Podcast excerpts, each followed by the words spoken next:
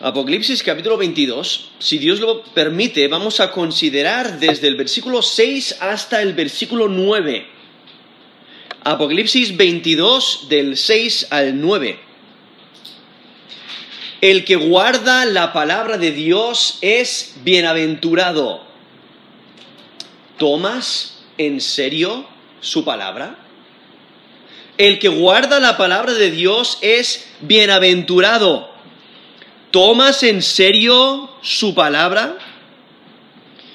Aquí, eh, en Apocalipsis capítulo 22, desde el versículo 6 hasta el final, hasta el versículo 21, encontramos el eh, epílogo de Apocalipsis, lo que es, se refiere al, texto eh, del final de una obra, porque ya las visiones que encontramos en especial desde el capítulo 4 hasta ahora ya han acabado, han acabado con esta ciudad, esta nueva Jerusalén, esta ciudad santa, y entonces está terminando aquí la obra del, libro de Apocalipsis y tiene diferentes énfasis. Y, y reitera tres énfasis en especial, que es que la profecía de Apocalipsis es genuina viene de Dios, no es una invención humana. También enfatiza el retorno de Jesús. Jesús, quien es el Mesías, volverá y su retorno es inminente. Y al mismo tiempo presenta la advertencia para aquellos que no son aptos para entrar eh, en, esta ciudad santa, porque no han puesto su fe y confianza en Jesús como Señor y Salvador. Entonces es una advertencia de que aún hay tiempo, pero aprovecha el tiempo ahora, porque llegará el día cuando será demasiado tarde. Por ello es una advertencia para aquellos que no son aptos para entrar en la ciudad santa, y al mismo tiempo es una invitación a aquellos que sí son aptos para entrar en la ciudad, aquellos que sí son aptos por la obra de Cristo en la cruz, porque han puesto su fe y confianza en Jesús como Señor y Salvador y han sido redimidos por la fe. Y esta sección, aquí en Apocalipsis 22, del 6 al 21, realmente tiene mucho en común con el, con el capítulo 1. Realmente lo podemos ver eh, eh, como el, principio y el final, haciendo, si, piensas en, un sándwich, ¿no? En un buen bocata que tiene eh, pan a los dos lados y tiene el, esa ese buen chorizo, ese, ese jamón serrano, o quizás de queso, si te gusta, una, buena tortilla de patata ahí entre medias, ¿no? Y, entonces el, principio y el final reiteran los mismos temas y por ello tienen mucho en común el capítulo 1 de Apocalipsis con esta sección del capítulo 22, desde el versículo 6 hasta el versículo 21, donde eh, mencionan las dos partes, lo que es lo, que se, llama el prólogo, que es el texto al principio de la obra, y el epílogo, que es el texto al final de la obra, lo que demuestran es unidad y razonamiento, porque enfatizan que la profecía viene de Dios, viene de Cristo, y por ello es una profecía genuina. La profecía tiene que ver con las cosas que sucederán pronto, ¿no? Dentro del plan de Dios están por acontecer. Y Dios usa un ángel para comunicar eh, esta profecía, para comunicarse con Juan y darle este, este mensaje, y es una profecía genuina. Dios comunica su profecía a través de su profeta encargado, a quien él ha escogido.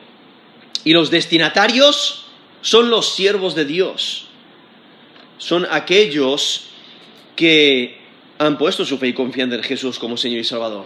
Y por ello promete bendición espiritual, eh, bendición especial para aquellos que obedecen sus palabras y advierte del castigo para los infieles. Y, y, vemos como su mensaje, todo el mensaje gira en torno de Cristo. Él es el personaje central. Jesús es el alfa y la omega. Él es el principio y el fin. Cristo es el personaje central y su venida es inminente. Por ello tenemos que estar preparados. Por ello es un mensaje urgente que todos necesitamos de aceptar y asimilar y vivir de acuerdo a, de acuerdo a ello. Ahora, aquí en Apocalipsis capítulo 22, la, sección que vamos a considerar en esta mañana, si Dios lo permite, es desde el versículo 6 hasta el versículo 9. Y desde el versículo 6 al versículo 7 vemos cómo menciona cuatro características del libro de Apocalipsis. Porque en versículo 6 vemos al ángel confirmar la veracidad del libro. También en versículo 6 vemos la afirmación angelical que Dios es quien ha inspirado la profecía de cosas que ocurrirán pronto y las va a revelar a sus siervos. Y luego en versículo 7 vemos cómo eh, Cristo mismo asegura el cumplimiento de su promesa y de, la, promesa de su venida. Él volverá. Por ello, él mismo dice, he aquí, vengo pronto. Y luego en versículo 7 eh, también vemos como la bienaventuranza. Hay una bienaventuranza para aquellos que eh, prestan atención a las exhortaciones del Apocalipsis. Porque debemos de prestar atención, debemos de guardar la palabra. Y es que el que guarda la palabra de Dios es bienaventurado. Tomas en serio su palabra. Y luego eh, vemos desde el versículo 8 hasta el versículo 9 como el, apóstol Juan está abrumado de toda la visión que ve y está tan abrumado que él cae postrado delante del ángel.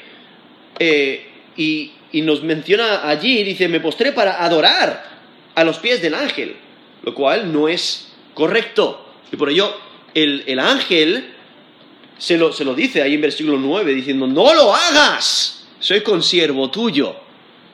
Pero viendo ahí el apóstol Juan que está totalmente abrumado de esta revelación tan maravillosa que ha recibido y que está comunicando esta profecía que encontramos aquí en el libro de Apocalipsis. Y por ello aquí eh, vemos esta sección que es, eh, usa terminología similar y, temas similares a, a, lo que encontramos en el capítulo 1 de Apocalipsis. Aquí mismo este versículo 6 usa terminología similar al capítulo 1, versículo 1, porque en el capítulo 1 de Apocalipsis, versículo 1 dice, la revelación de Jesucristo que Dios le dio para manifestar a sus siervos las cosas que deben suceder pronto, y la declaró enviándola por medio de su ángel a su siervo Juan. Eso es Apocalipsis 1.1.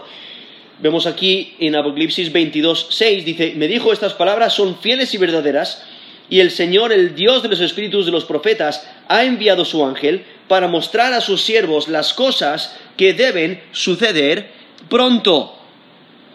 Ahora, en este epílogo, en estas últimas palabras del Apocalipsis, estos últimos versículos, eh, hay diferentes opiniones de la identificación de quién está hablando cuándo, ¿no? en estos versículos.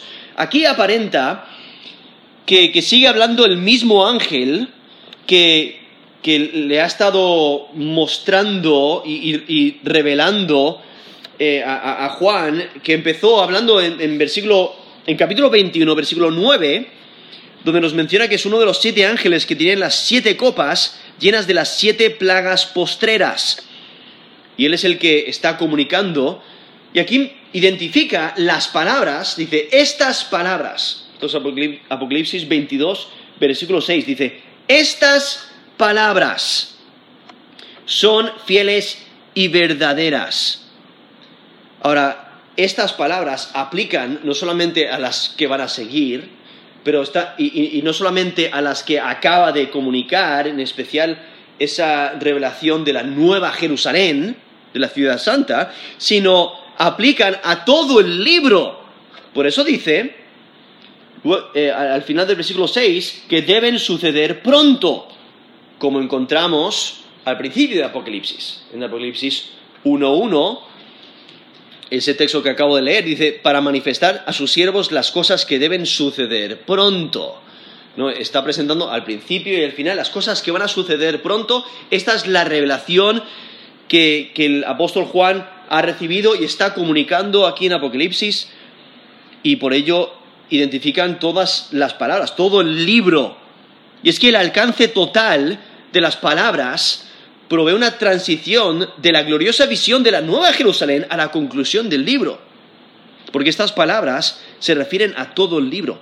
Y aquí vemos al ángel que confirma que estas palabras, esta profecía, es genuina.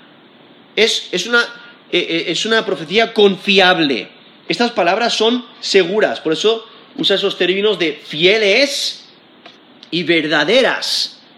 ¿no? Identificando que son palabras seguras. Se conforman a la realidad. Son genuinas. Estas palabras son fidedignas. ¿Por qué? Porque vienen de Dios. Todo lo que Juan ha visto ocurrirá, toda esta profecía ocurrirá en el futuro.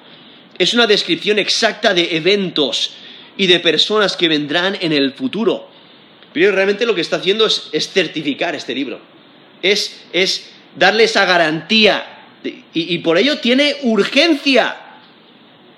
Y aún aquí al final de Apocalipsis vemos que este libro, estas palabras, tiene protección de cualquier manipulación. Porque en versículos 18 y 19, esto es Apocalipsis 22, 18, dice, yo testifico a todo aquel que oye las palabras de la profecía de este libro, si alguno añadiere a estas cosas, Dios, traerá sobre él las plagas que están escritas en este libro. Si alguno quitare de las palabras del libro de esta profecía, Dios quitará su parte del libro de la vida y de la santidad y de las cosas que están escritas en este libro. Eso es Apocalipsis 22 del 18 al 19. Vemos esa protección, protección de cualquier manipulación. Por ello es necesario estudiar y obedecer este libro, porque son palabras fieles, son palabras eh, estables, seguras. Estas palabras descansan sobre un fundamento seguro y estable. Se puede confiar en su fiabilidad. Son realidades que en el tiempo de Dios se cumplirán. ¿Y cómo lo sabemos? Es porque Dios es quien ha inspirado estas palabras. Nos dice segunda de Pedro 1:21. Dice porque nunca la profecía fue traída por voluntad humana, o sea, en el sentido de que la profecía no viene del hombre. Dice, sino que los santos hombres de Dios hablaron siendo inspirados por el Espíritu Santo. Eso es segunda de Pedro 1.21. Entonces Dios es quien les da las palabras. Dios, sí, usa sus capacidades, usa su, intelecto, eh, usa sus habilidades, pero Dios es quien les da las palabras. Él es, quien les inspira por medio del Espíritu Santo, quien es la, tercera persona de la Trinidad. El Espíritu Santo, quien es Dios, le, da las palabras. Y por ello vemos esta profecía, es divina, viene de Dios. El origen de, la profecía es Dios mismo, porque los profetas recibieron sus mensajes de Dios.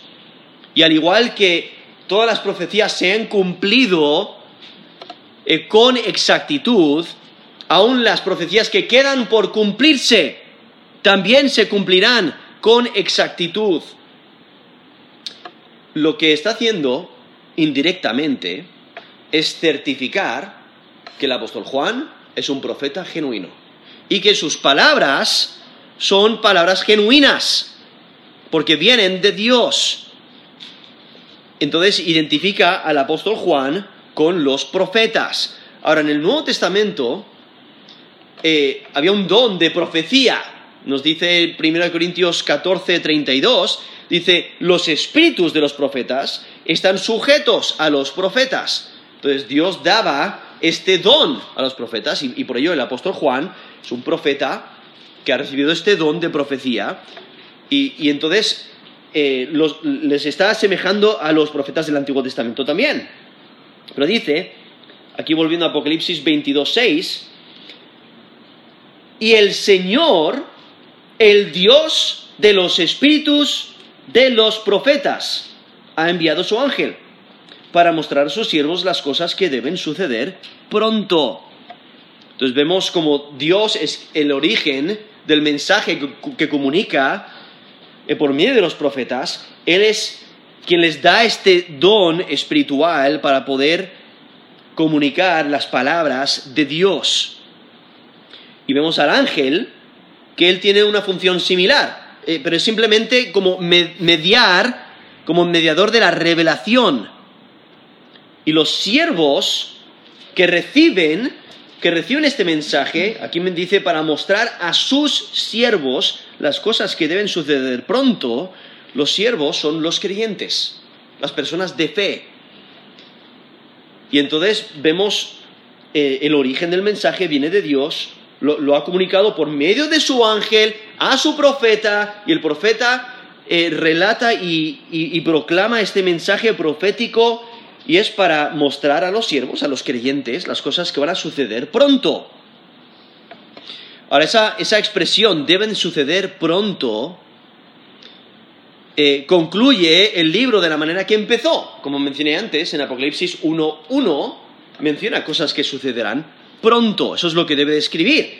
Y aquí el, apóstol Juan, ya que, ha estado escribiendo esta profecía, al recibirla, se, le, ha sido, eh, le, ha sido, revelada ahora este, este contenido. Incluso en el capítulo 5 nos menciona los contenidos del rollo sellado con siete sellos en Apocalipsis 5. Dice, y han, concluido, ¿no? Esos contenidos, han concluido. También el, el misterio de Dios ha llegado a su clímax.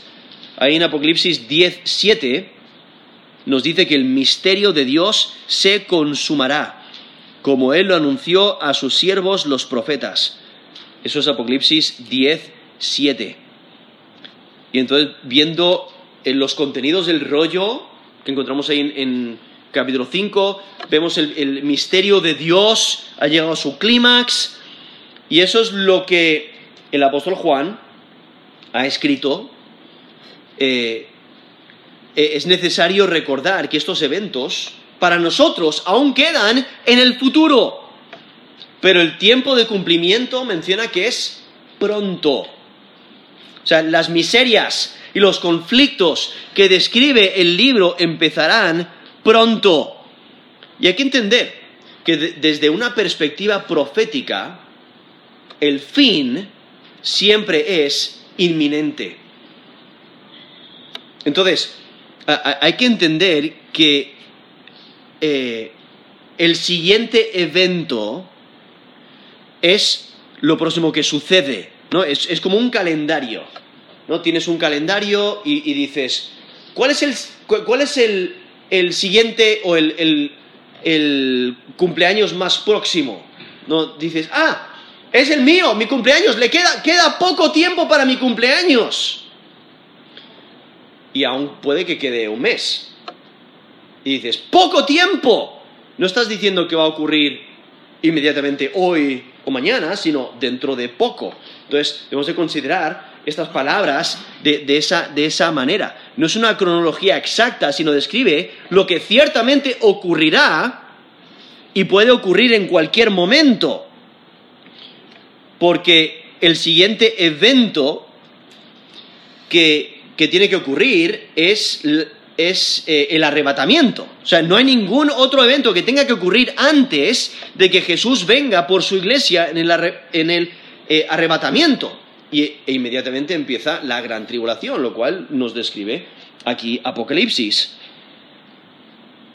Y por ello, eh, aunque no está poniendo un límite de tiempo, simplemente está diciendo, va a ocurrir pronto, puede ocurrir en cualquier momento. Porque cuando Cristo venga por su iglesia, ahí él se lleva a su iglesia al cielo y empieza la gran tribulación. Estos eventos que nos describe aquí Apocalipsis, empezando en el capítulo 4. Entonces, por ello, debemos de tener una actitud de urgencia y de expectativa. Por ello, aquí, volviendo aquí a Apocalipsis 22, versículo 7, vemos que Cristo mismo levanta la voz y confirma que viene pronto. Dice, he aquí, vengo pronto. He aquí, vengo pronto. Es que la mención de, lo que sucederá pronto provoca esta declaración de Jesús. Aquí vemos un caso donde Cristo habla directamente. Posiblemente el ángel está comunicando las palabras de Jesús, pero aquí vemos que son palabras de Cristo mismo. Esto es lo que él dice. He aquí, vengo pronto. Es, similar a como los profetas del Antiguo Testamento, de vez en cuando, introducían los dichos de Dios con dice Jehová, no dice Yahweh. Dios está diciendo esto. Y es que Jesús también habla de su venida inminente en el versículo 12. Porque en versículo 12, si notáis, esto es Apocalipsis 22, 12, dice, He aquí, yo vengo pronto. Y mi galardón conmigo para recompensar a cada uno según sea su obra. Y es que la inminencia, en, este contexto, se refiere a su segunda venida, que aún para nosotros queda en el futuro. La inminencia de, de Jesucristo incrementa la importancia de la obediencia, porque la venida del Señor es inminente. Incluso eh, Jesús mismo, ahí en Mateo 24, vemos que enseña de la inminencia de, de, ese día. Mateo 24, 36. Dice, pero el día y la hora nadie sabe, ni aun los ángeles de los cielos, sino solo mi Padre. Eso es Mateo 24, 36. Y saltando al versículo 42, Mateo 24, 42 dice, velad pues porque no sabéis a qué hora ha de venir vuestro Señor. Pero sabed esto, que si el padre de familia supiese a qué hora el ladrón habría de venir, velaría y no dejaría minar su casa por, tanto, también vosotros estad preparados, porque el Hijo del Hombre vendrá a la hora que no pensáis. Eso es Mateo 24, he leído versículo 36 y luego del versículo 42 al 44. Y por ahí vemos aquí como el apóstol Juan eh, proclama este mensaje con urgencia, porque es un mensaje de vida o muerte. Por eso refleja tanta urgencia. Y entonces vemos esta, bienaventuranza. Dice, bienaventurado el que guarda las palabras de la profecía de este libro. Hay algunos que, piensan que posiblemente es el apóstol Juan quien dice estas palabras, pero es más probable que, sea Jesús mismo, porque él acaba de, hablar diciendo, he aquí, vengo pronto. Y, también en, Apocalipsis 16, 15 ocurre algo similar cuando dice, He aquí yo vengo como ladrón, bienaventurado el que vela y guarda sus ropas para que no ande desnudo y vean su vergüenza. Eso es Apocalipsis 16, 15, donde vemos a Jesús hablar e inmediatamente dar una bienaventuranza. Entonces es más probable aquí en Apocalipsis 22, 7 que Jesús mismo esté dando esa bienaventuranza. Lo cual, esta, bienaventuranza que encontramos aquí en Apocalipsis 22, versículo 7, es similar en contenido a la que encontramos al principio del libro, en Apocalipsis 1.3, donde nos dice, bienaventurado el que lee y los que oyen las palabras de esta profecía y guardan las cosas en ella escritas, porque el tiempo está cerca. Aquí vemos al apóstol eh, Juan, que está llegando al fin está prácticamente, eh, ha terminado prácticamente con el libro, ¿no? El, libro prácticamente está completado, ha escrito en obediencia al, mandato que recibió. No recibió en, ahí en Apocalipsis 1.11, ese mandato dice, escribe en un libro lo que ves. O en Apocalipsis 1.19, escribe las cosas que has visto, las que son y las que han de ser después de estas. Y entonces el apóstol Juan ha estado escribiendo. Al mismo tiempo que ha estado recibiendo las revelaciones, porque aún en Apocalipsis 10.4 dice, cuando los siete truenos hubieron emitido sus voces, yo iba a escribir. Pero oí una voz del cielo que me decía, sella las cosas que los siete truenos han dicho y no las escribas. Eso es Apocalipsis 10.4. Entonces lo que nos, da a entender es que cuando eh, el apóstol Juan está recibiendo las revelaciones, él las está escribiendo porque ese es el mandato que ha recibido. Debe de escribirlas. Y ahora aquí al final de Apocalipsis, ya el, eh, esa revelación. El libro prácticamente está completado, está ahora terminando con el, eh, epílogo. Y viendo esta bienaventuranza, por eso nos dice, bienaventurado el que guarda las palabras de la profecía de este libro. Y lo que refleja es lo práctico que es la revelación. O sea, no es una revelación que debemos de dejar allí sobre una estantería, no, es algo que debemos de estudiar, de leer, de, poner en práctica, de, de, guardar, incluso hay bienaventuranza, hay promesas de bendición para aquellos que la estudian y disfrutan de esta profecía. Y por ello es necesario leerla, ponerla en práctica, vivir de acuerdo a ella. Porque esta profecía ha sido revelada para que el creyente viva de acuerdo a sus palabras. Pero es bastante irónico, ¿no? Porque este libro, que la mayoría de las personas en el mundo dejan a un lado, tenga estas promesas de bendición hay bendiciones para aquellos que la guardan. Hay bendiciones para aquellos que disfrutan de ella, para aquellos que la valoran y la estudian y la leen.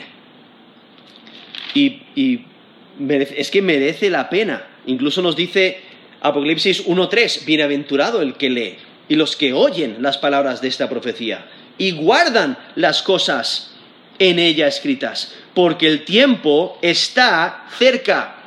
O sea, esta, profecía eh, es una, profecía práctica, su propósito es práctico, debemos de vivir de acuerdo a sus palabras. Entonces, cuando lees o escuchas o estudias el, el Apocalipsis, te debe de impactar. Te debe de impactar para temer el juicio de Dios. Te debe de eh, ayudar a acrecentar tu amor hacia Cristo. Debes de, después de escuchar o de leer Apocalipsis, debes de desear ver la vindicación de la gloria de Dios. te debe de hacer vivir a la luz de que un día veremos a Cristo debe de hacerte desconectarte del sistema antidios. Debe de, hacerte buscar las realidades celestiales, de buscar ser como Cristo. Y de tener esperanza de esos cuerpos resucitados, los cuales nos promete, y anticipar las recompensas eternas, de gozar de que tenemos una herencia, aquellos que hemos puesto nuestra fe y confianza en Jesús como Señor y Salvador, tenemos herencia reservada. Y es una herencia eterna. Incluso el apóstol Pedro también nos menciona que el conocimiento del fin, de los eventos finales que, que aún están en el futuro, deben de motivar nuestro servicio a Dios, deben de motivarnos a la piedad, en segunda de Pedro 3, del 9 al 14. Dice, el Señor no retarda su promesa, según algunos la tienen por tardanza, sino que es paciente para con nosotros. No queriendo que ninguno perezca, sino que todos procedan al arrepentimiento.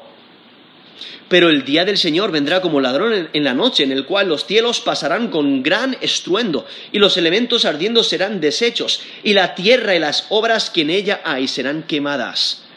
Esto es 2 de Pedro 3, ahora versículo 11. Puesto que todas estas cosas han de ser deshechas, ¿cómo no debéis andar vosotros en santa y piadosa manera de vivir? esperando y apresurándoos para la venida del día de Dios, en el cual los cielos encendiéndose serán deshechos y los elementos siendo quemados se fundirán. Pero nosotros esperamos, según sus promesas, cielos nuevos y tierra nueva, en los cuales mora la justicia. Por lo cual, oh amados, estando en espera de estas cosas, procurad con diligencia ser hallados por Él, sin mancha e irreprensibles, en paz. Eso es 2 de Pedro 3 del 9 al 14. Vemos esa motivación, al, conocer lo que va a acontecer en el, futuro, en esos últimos días, es el conocimiento del fin, debe de motivar la piedad, a andar sin mancha e irreprensibles en paz. Y por ello aquí vemos eh, eh, esta bienaventuranza, volviendo aquí a Apocalipsis 22, versículo 7, donde Jesús mismo dice, he aquí, vengo pronto, bienaventurado el que guarda las palabras de la profecía de este libro. O sea, el, Apocalipsis no es para dejarlo a un lado y leerlo de vez en cuando. Y apresuradamente, porque eh, es difícil de entender, no, sino que hay que escudriñar este libro y valorar este libro, poner en práctica lo que nos, lo que nos enseña este libro. Y aquí vemos en versículo 8 esto es Apocalipsis 22, 8, donde el, apóstol Juan ahora retoma la palabra. Es la primera vez que ocurre desde el capítulo 1. Y el apóstol Pablo, perdón, el apóstol Juan lo que hace es añade su garantía de que las, de que las palabras que comunica son genuinas. Él es quien oyó, ¿no? el, el apóstol Juan es quien oyó y vio la revelación profética. Y Dios es quien le, ha hablado, le ha mostrado la, profecía aquí a, este profeta. Y por medio de este trance eh, profético, todo lo que ha registrado desde el capítulo 4, desde el capítulo 4, versículo 1, hasta el capítulo 22, versículo 5. Y Juan da testimonio de lo que ha escrito, que es inspirado por Dios, no es su propia palabra, sino que es palabra divina es revelación divina y por ello es verdadero. Es útil. Y, por ello aquí nos dice, esto es Apocalipsis 22, 8, yo Juan soy el que oyó y vio estas cosas. Y después que las hube oído y visto, me postré para adorar los pies del ángel que me mostraba estas cosas. Aquí vemos eh, al apóstol Juan que está abrumado, os podéis imaginar, recibir esta revelación que aquí, que aquí tenemos en el libro de eh, Apocalipsis, aquí escrito para nosotros, pero os podéis imaginar el ver, el oír y ver todas estas cosas. El apóstol Juan está totalmente abrumado por la revelación que ha recibido y se postra se postra erróneamente con la intención de adorar. Eh, posiblemente el apóstol, el apóstol Juan piensa que es Jesús, especialmente porque en el siglo 7 Jesús acaba de hablar. Y de todas formas, el, el ángel está vestido de manera que se asemeja a la vestidura de Cristo, porque cuando consideramos Apocalipsis 1.13, nos menciona que Cristo está vestido de una ropa que llegaba hasta los pies y ceñido por el pecho con un cinto de oro. Eso es Apocalipsis 1.13. Y la descripción de, los ángeles en, en Apocalipsis 15.6 dice vestidos de lino limpio y resplandeciente y ceñidos alrededor del pecho con cintos de oro. Entonces, una vestimenta similar a la de Cristo y posiblemente eso es lo que produjo la confusión pero esta no es la primera vez que ocurre. Ocurrió también en el capítulo 19, versículo 10, donde se postra para adorar a un ángel eh, y eh, nos dice Apocalipsis 19, 10, dice, yo me postré a sus pies para adorarle. De todas formas, hay que, hay que recordar que en Apocalipsis 1, 17, Juan se había postrado eh, delante de, de Jesús sin ser reprochado. Nos dice Apocalipsis 1.17, cuando le vi, cuando vio a, Jesús en su gloria, dice, caí como muerto a sus pies.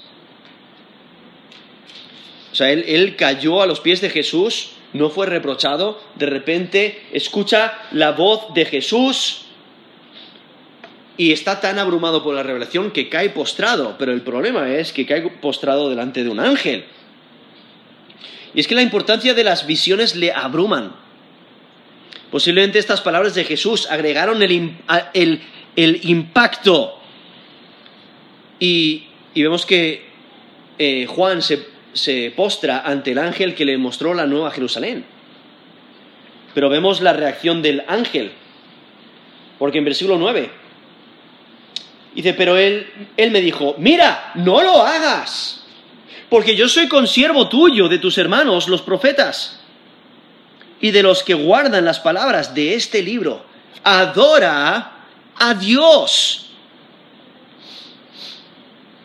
Ahora, aquí vemos a este ángel, es uno de los, uno de los ángeles que tiene las siete copas, posiblemente es el mismo que le corrigió la vez anterior. Como mencioné, en capítulo 19, versículo 10, el apóstol Juan también se postra a los pies de un ángel, posiblemente es el mismo, pero vemos como el ángel rechaza la adoración porque sabe que solo Dios es digno de adoración. Ahora, Satanás siempre ha buscado adoración. Y desde, su rebelión, ¿no?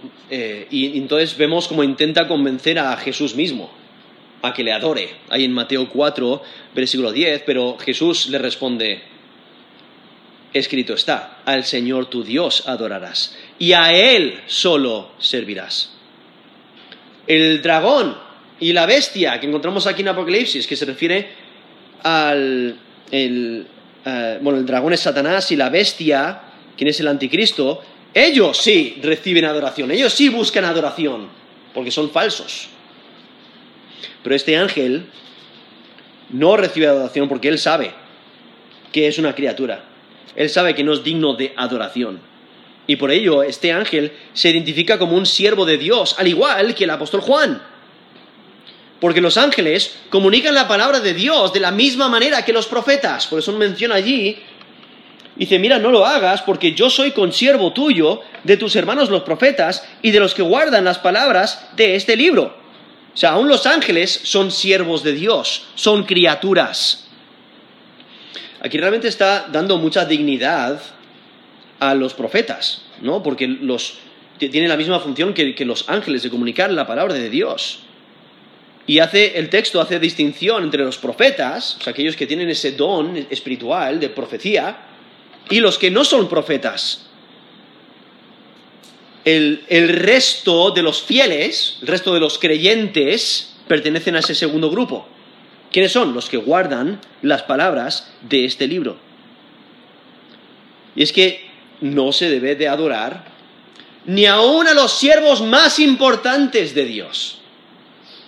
Dios es el único que es digno de adoración. La adoración está reservada exclusivamente para Dios. Pero aquí vemos al apóstol Juan que está desconcertado, ¿no? Por ello pierde su orientación, está abrumado por la revelación y simplemente necesita un, recordatorio. Oye, no, no, no. Eh, eh, un recordatorio de lo que ya conoce. Solamente se debe de adorar a Dios.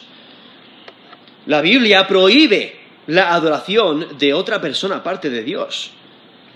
Como nos dice Éxodo 34, 14, porque no te, no te has de inclinar a ningún otro Dios, pues Jehová cuyo nombre es celoso, Dios celoso es. Eso es Éxodo 34, versículo 14. Y es que el ángel le manda, si notáis esas últimas palabras del versículo 9, el ángel le manda adorar a Dios. Lo cual esas palabras, adora a Dios, es un buen resumen del libro completo de Apocalipsis. Eso es lo que debes hacer. Eh, cuando lees el, libro de Apocalipsis, lo que debe de, animarte a hacer o de, que te des cuenta es que debes de adorar a Dios. Él es quien es digno. Él es a quien debes de servir, a quien debes de amar, a quien debes de obedecer. Adora a Dios. Entonces, en, en, estos versículos que hemos considerado, aquí en Apocalipsis 22, desde el versículo 6 hasta el versículo 9, vemos que el que guarda la palabra de Dios es bienaventurado. Es que merece la pena, merece la pena estudiar Apocalipsis, merece la pena estudiar la palabra de Dios, merece la pena pasar tiempo eh, estudiando, leyendo, considerando, meditando en esta profecía, porque vemos la bienaventuranza, la bienaventuranza para aquellos que disfrutan de ella, aquellos que, la, la ponen en práctica. Porque el que guarda la palabra de Dios es bienaventurado. ¿Tomas en serio su palabra? O sea, considera tu vida.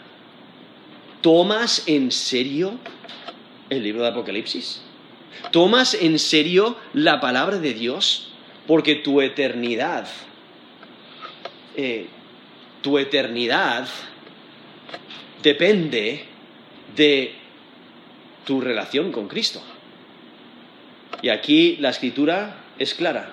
La única manera en que vas a pasar la eternidad con Dios es haber puesto tu fe y confianza en Jesús como Señor y Salvador. La única manera en que vas a entrar en esta ciudad santa, en, la nueva creación, es haber puesto tu fe y confianza en Jesús como Señor y Salvador.